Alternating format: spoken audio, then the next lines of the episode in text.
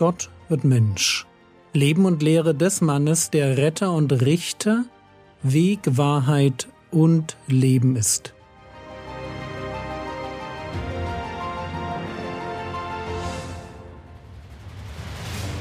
Episode 320 Mission als Herausforderung Teil 11 Es ist paradox, aber wahr.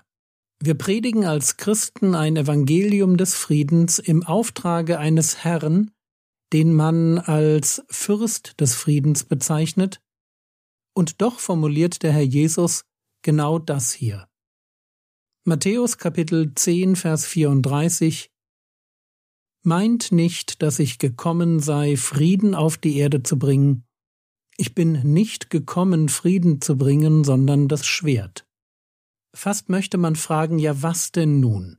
Frieden oder Schwert?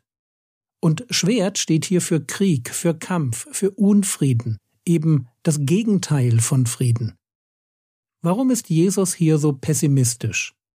Ganz einfach, weil er die Menschen kennt. Ich erlebe dieses Szenario immer wieder, dass junge Leute sich ernsthaft zu Jesus bekehren und dann passiert Folgendes. Vorher war es ihrer Familie egal, ob sie erste Erfahrungen mit vorehelichem Sex, mit Cannabis oder Alkohol gemacht haben. Es war egal, auf welche Partys sie gingen, welche Freunde sie hatten oder was sie sich an Perversitäten im Internet reingezogen haben. All diese Dinge waren kaum der Rede wert. Aber jetzt bekehren sich diese jungen Leute hören mit dem Kiffen und Saufen und Rumhuren auf, schauen keine Pornos mehr, ja noch besser, sie hören auch auf zu lügen, zu stehlen, faul zu sein und ihre Zeit mit unnützen Dingen zu füllen. Und jetzt müsste man doch denken, dass alle, die diese jungen Leute sehen, sich freuen. Aber weit gefehlt. Jetzt wird die vorher passive Familie plötzlich ganz aktiv aber nicht um die jungen Leute zu motivieren, diesen guten Weg unbedingt weiterzugehen, sondern um sie davon abzubringen.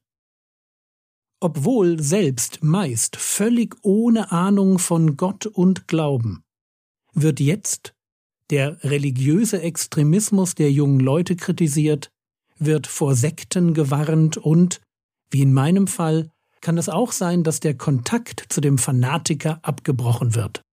Aber das macht doch keinen Sinn. Stimmt. Aber so reagiert die Finsternis, wenn das Licht angeht. Wer sich bekehrt und der Wahrheit folgt, weil er Jesus folgt, und zwar nicht nur so weit, wie es der Zeitgeist erlaubt, sondern darüber hinaus, dorthin, wo es persönlich und schmerzhaft und uncool wird. Wer das tut, der wird zum Ärgernis weil er mit seinem Leben ganz ohne ein Wort zu sagen all denen einen Spiegel vorhält, die in der Finsternis bleiben wollen. So jemandem wird man Überheblichkeit, Engstirnigkeit, Fundamentalismus und Intoleranz vorwerfen. Aber man wird ihn nicht lieben. Unfrieden ist förmlich vorprogrammiert. Matthäus 10, die Verse 34 bis 36. Meint nicht, dass ich gekommen sei, Frieden auf die Erde zu bringen. Ich bin nicht gekommen, Frieden zu bringen, sondern das Schwert. Denn ich bin gekommen, den Menschen zu entzweien, mit seinem Vater, und die Tochter mit ihrer Mutter, und die Schwiegertochter mit ihrer Schwiegermutter. Und des Menschen Feinde werden seine eigenen Hausgenossen sein. Der Bruch um des Evangeliums willen geht mitten durch Familien. Das ist, was Jesus hier vorhersagt. Jesus kam, um diesen Unfrieden in Familien hineinzubringen. Nicht weil er Streit liebt, sondern weil diese Entzweiungen unvermeidlich sind. Wir dürfen nicht denken, dass das Evangelium, obwohl es Frieden mit Gott bringt, uns auch Frieden mit den Menschen bringt. Das genaue Gegenteil ist der Fall. Wir bekommen Frieden mit Gott und Stress mit den Menschen. Stress mit den Menschen, weil Gott in unserem Leben Gott wird. Und es ist logisch, dass es zu diesen Entzweiungen kommen muss. Wenn Gott nämlich wirklich Gott, wenn aus christlicher Kultur echtes Christentum, und wenn Jesus vom Baby in der Krippe zum Herrn in meinem Leben wird, dann ändert sich ja mein ganzes Denken. Bekehrung ist immer ein Paradigmenwechsel. Alles kommt auf den Prüfstand. Da spielt es dann auch keine Rolle, ob ich Hipster, Computernerd, Nazi, Ökokleber oder einfach Grundschullehrerin bin. Wenn alles auf den Prüfstand kommt, dann ändert sich mein Denken und mein Verhalten vollständig. Dann beuge ich mich vor Jesus und vor seinem Anspruch auf Exklusivität. Und Exklusivität heißt, Jesus alleine bestimmt, weil er die Wahrheit ist, was ich für wahr halte. Und damit, wie ich lebe. Und wo das passiert, wo Menschen die Bibel lesen, weil sie wirklich wissen wollen, was Gottes Wille ist. Dort fangen die Probleme an. Und diesen Problemen können wir nicht aus dem Weg gehen. Matthäus 10, Vers 36 Und des Menschen Feinde werden seine eigenen Hausgenossen sein. Und sie werden es sein, weil sie mit dem neuen Kurs in meinem Leben nicht einverstanden sind. Als Christen sind wir dazu berufen, gegen den Strom zu schwimmen. Und deshalb orientieren wir uns nicht länger an irgendeiner Ideologie, den Werten der Familie, einem Herzenswunsch, einer Lebensangst oder unseren alten Gewohnheiten. Nein, das tun wir nicht. Wir schauen auf Jesus. Wir orientieren uns an ihm, weil wir ihn mehr lieben als unsere Familie.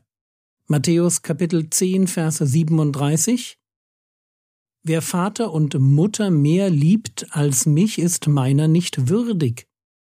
Und wer Sohn oder Tochter mehr liebt als mich, ist meiner nicht würdig. Merkt ihr? Bekehrung setzt eine Entscheidung voraus. Und es ist die Entscheidung, den Herrn Jesus mehr zu lieben als Vater, Mutter, Sohn und Tochter. Und wir könnten die Liste fortsetzen mehr als Hobby, Karriere, Lebenstraum, Gesundheit, Erfolg, Wohlstand, Freunde, Selbstverwirklichung, ein guter Ruf und so weiter. Lasst uns das wirklich ernst nehmen. Ich bin seiner nur dann würdig, wenn mein Herz ihm ganz gehört. Bei wem das nicht der Fall ist, der passt nicht zu einem Gott, der alles gab, um uns zu retten, wenn Jesus all in gegangen ist, um unsere Schuld am Kreuz zu tilgen, wie können wir es dann wagen, weniger geben zu wollen? Matthäus 10, Vers 38 Und wer nicht sein Kreuz aufnimmt und mir nachfolgt, ist meiner nicht würdig. Noch zwei Dinge, die uns würdig machen. Kreuz aufnehmen und nachfolgen. Du möchtest gerettet werden, ewiges Leben finden, dann sind das unverhandelbare Voraussetzungen. Das Bild vom Kreuz aufnehmen ist heute schwer verständlich, weil es die Redewendung gibt, sein Kreuz im Sinne von schwierige Lebensumstände zu tragen. Nur hier geht es nicht darum, Schwierigkeiten zu tragen. Zur Zeit Jesu war der, der ein Kreuz trug, das war ein verurteilter Schwerverbrecher der nichts mehr vom Leben erwartete und sein Kreuz zur Hinrichtungsstätte schleppte.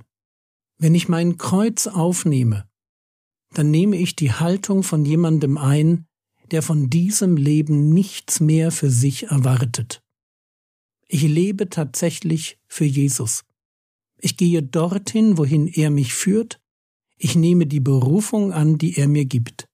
Ich trage das Leid, das er mir zumutet, ich tue, was er mir sagt. Das ist Nachfolge.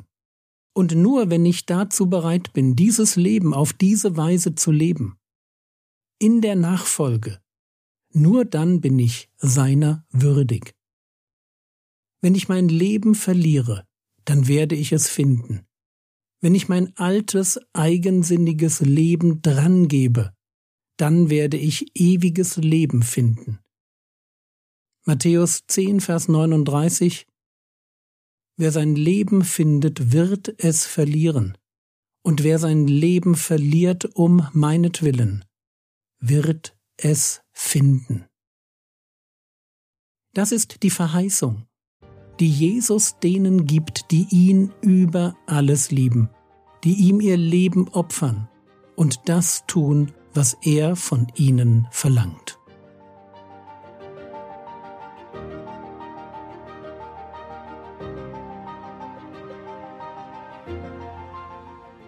Was könntest du jetzt tun? Du könntest darüber nachdenken, ob du würdig bist. Wir tun gut daran, immer mal wieder unser Leben daraufhin zu überprüfen, ob Jesus darin noch die Sonne ist, um die sich alles dreht. Das war's für heute. Nicht erschrecken, nächste Woche gibt es, weil zu viel andere Arbeit, nur einen Vortrag, aber wie ich finde, einen interessanten. Der Herr segne dich, erfahre seine Gnade und lebe in seinem Frieden. Amen.